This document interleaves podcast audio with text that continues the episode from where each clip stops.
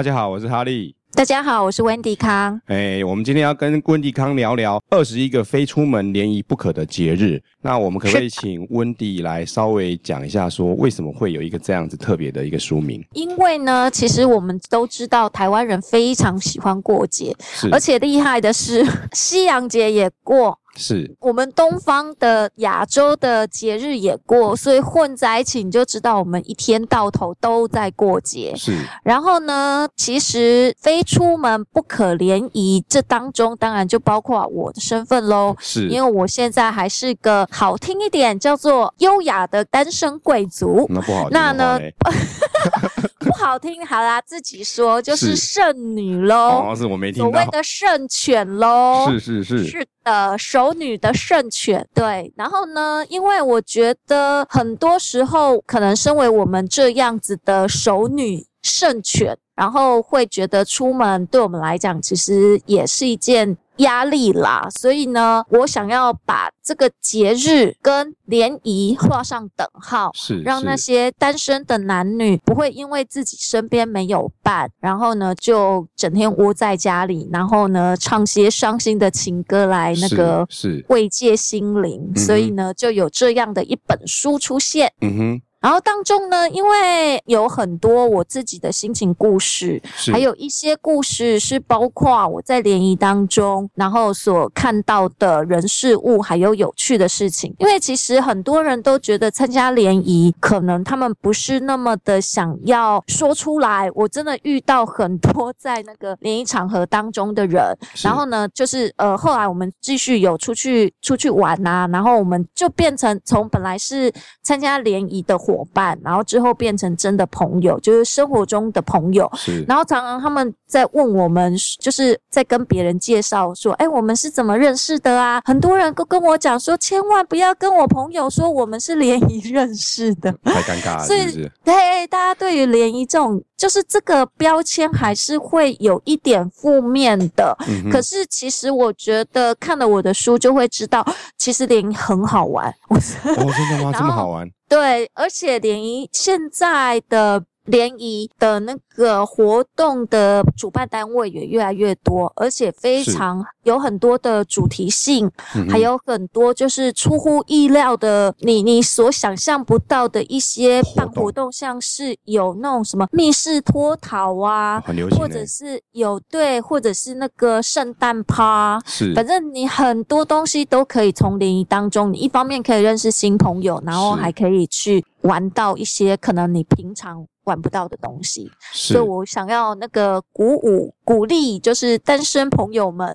在二十一个节日都可以跑出去联谊。嗯、然后在我的书本里面也有不同的联谊的活动，然后有我自己参加的实际经验，让你还没有去之前就可以预习一下，说，哎，到底联谊到底在干嘛？联谊是不是很就是很奇怪？里面的人都是妖魔鬼怪，其实让你们可以那样子预习一下。那为什么是二十一个节日？那是哪哪大概是哪二十一个哪些节日嘞？其实这本书在也也有人跟我说，这很好玩的地方就是，当然我们都知道，我我的书的一刚开头是从大学开始。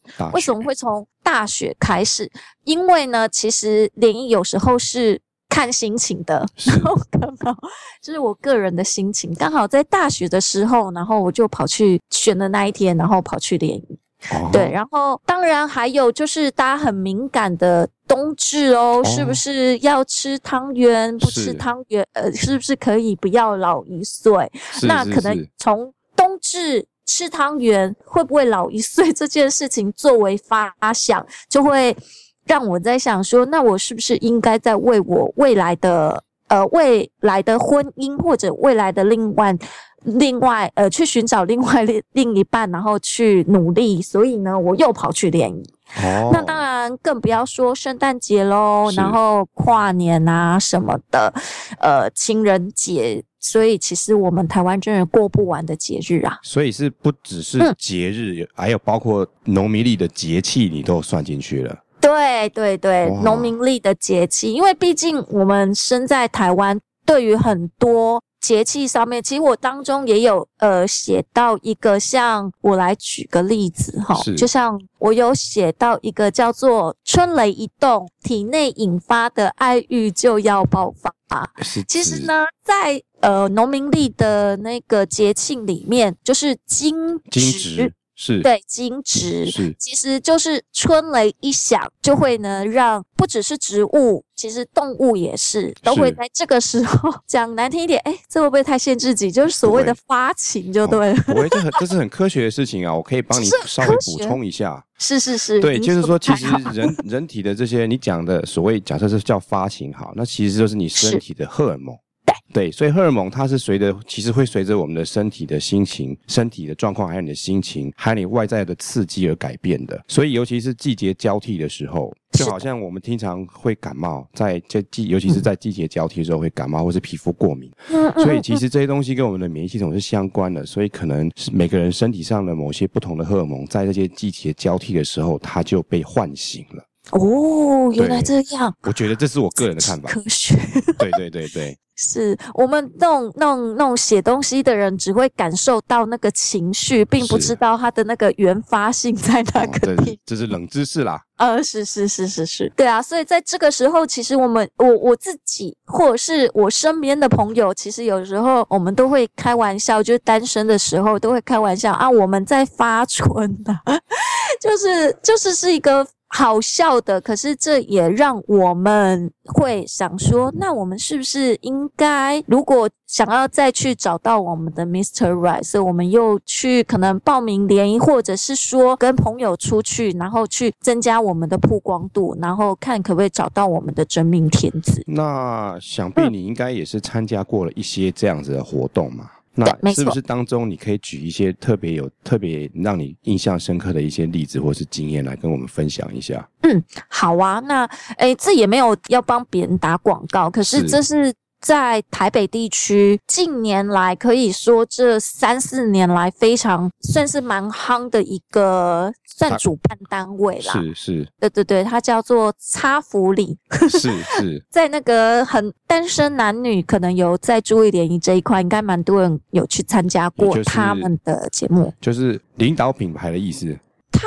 的确，可能现在还不算是领导品牌，但未来我觉得会是交友平台一个蛮大的一一个指标，哦、因为它是呃两个女生是，然后做的一个平台，那做的呃也是一样是多对多的换桌联谊，也就是说，可能你跟眼前的这一个男生聊天，可能大概过十分钟再换下一个男生聊天，他的那个活动。的进行大概是这个样子。哦，那这样子我我想到很久很久的一群一一部日剧哎，是。就是那个呃松松岛菜菜子演的松岛菜菜子，她好像也是就是她演一个空姐，然后联谊都要吃饭，然后要大风吹，这样是不是？对，其实就是那样。那个其实他们就叫做换桌联谊，然后其实最早是从那个美国那边流流过来的，我还以为流行过来的。电视里面才会看到，原来真真现实生活也会这样子啊！有，而且这个这个几乎是现在的联谊的场合都会用到的，因为。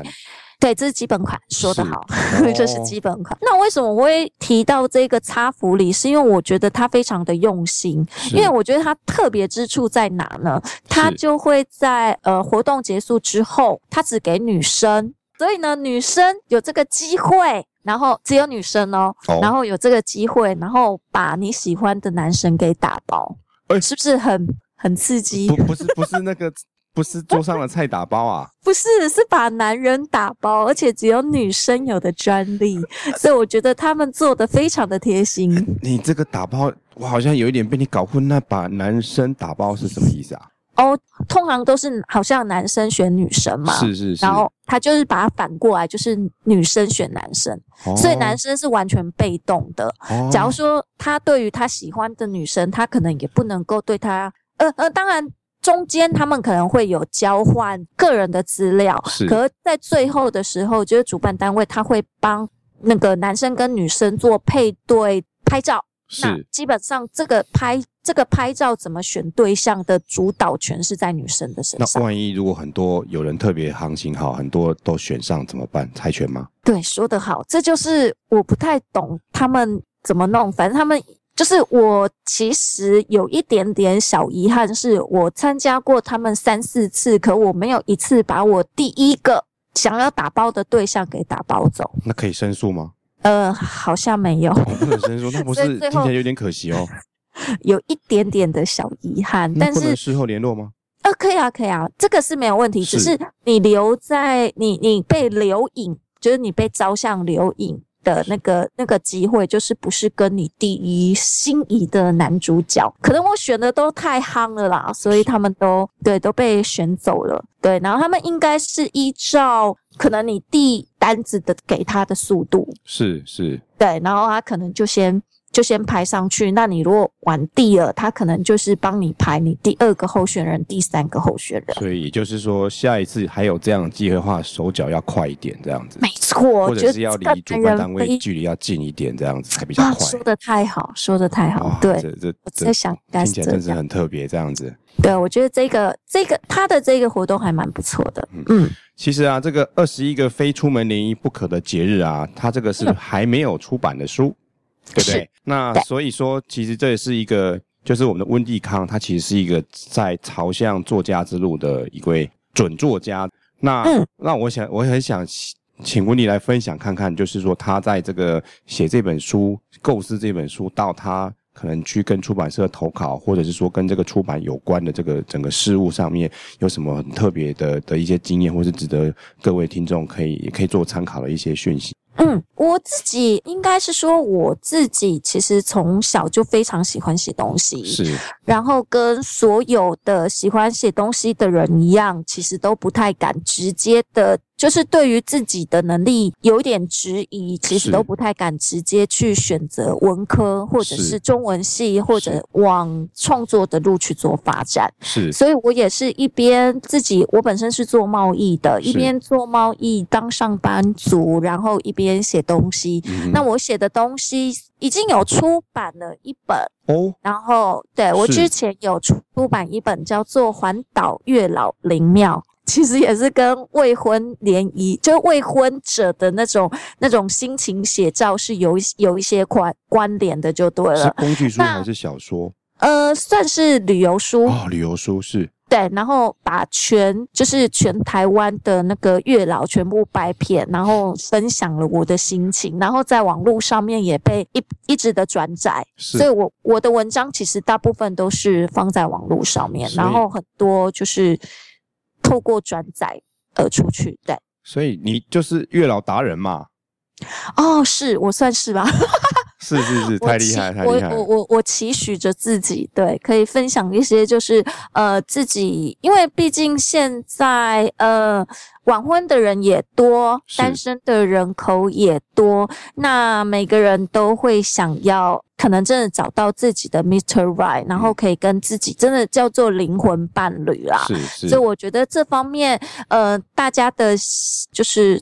的目标都是一样的，所以我就想说，可以透过我自己也是这样子的身份，然后可以写这一类的书，然后可以分享给很多的读者。那我自己大部分都是在经营部落格，然后也有写一些小说。是，那小说大部分都是用电子书出版的方式比较多，因为我自己比较喜欢那种。自由创作，所以可能没有比较不算是出版社，可能出有些出版社它有一些类型的小说，那我就没有去钻研那一块，所以我就写我自己想要写的，然后大部分都是放在网络上，呃，对，网络上。那至于出版实体书，我想应该是所有写作的人的。的一个一个终极目目标，对啊，对对，所以后来自己在写了一些电子书之后，嗯哼，然后慢慢的想说，那我是不是也应该要呃，除了除了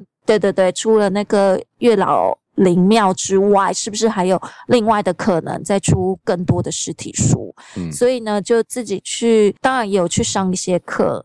然后再来就是呃，去学到一些技巧，就是怎么样去跟出版社谈。是，至于我这一本书，一方面应该说我这个东西是算是经年累月下来，并不是一时一时之作，并不是同一个时间把它一起写出来的故事，也是生活历练的累积的一部分。对对对对，所以我觉得写东西有时候真的好像我们好像觉得说有些东西想讲，可好像。似乎还没有到那个时候，然后就可能真的生不出个东西出来。所以我觉得有时候写东西还有所谓的成品，我觉得真的是需要时间去累积的。没错，这个可能在各个不同的、嗯、不同领域的创作，甚至在科学领域也是需要这样子要累积。对对对，所以有时候当然会。那至于对那个出版社那边的接洽，我是觉得就只能用。不屈不挠四个字而已，因为每一个出版社，说真的，其实跟很听到很多就是可能已经很有名的作家，他们也是从被退稿开始。是，那这其实后刚开始的时候会觉得被退稿是一件很很丢脸，然后会觉得是对自己的能力的否定。可后来越跟越多的出版社，因为我。一直一直的去努力的去接触很多的出版社，甚至透过朋友的朋友去跟出版社接洽。嗯、其实我发现，并不是对于作品的本身有问题，或者对你这个个人有问题，因为有时候是呃市场吗？跟你市场还有跟你接触的这个窗口是他喜欢哦。呃，对我我觉得这个是非常重要。再就是。就是我们就像我觉得跟，就是跟我们去找那个 Mr. Right 一样啊，因为我们也不知道我们的 Mr. Right 在哪，或者是我的真命天子天女在哪，我灵魂伴侣在哪，我觉得也只能去去试着去调整自己的脚步，然后去更了解自己，或者更以出书来讲，更了解书的本身在讲些什么，这样可能才会找到契合的人，对，跟契合的出版社。所以，其实，在整个出版的过程，就好像也是一种另类的联谊这样子哈。啊、嗯，说得好，说得好，没错，没错。也是要轮，也是要大风吹这样子。这家出版社如果不行的话，要换下一家这样子。对，真要不屈不挠。每家出版社也有不同的窗口，也可能或许要再试做一些不同的尝试这样子。对，没错。哇，那很高兴今天跟跟。温迪康聊聊他这个二十一个非出门联谊不可的节日这样的一个图书，那希望他这本书可以顺利出版，那也希望呃他在网络上可以，大家可以等于我们的网站上会给会提供这个跟这个这本书有关的连接，那也希望各位呃有机会来看看他的这本书。那我们今天就谢谢温迪康，谢谢。好，谢谢，拜拜，拜拜。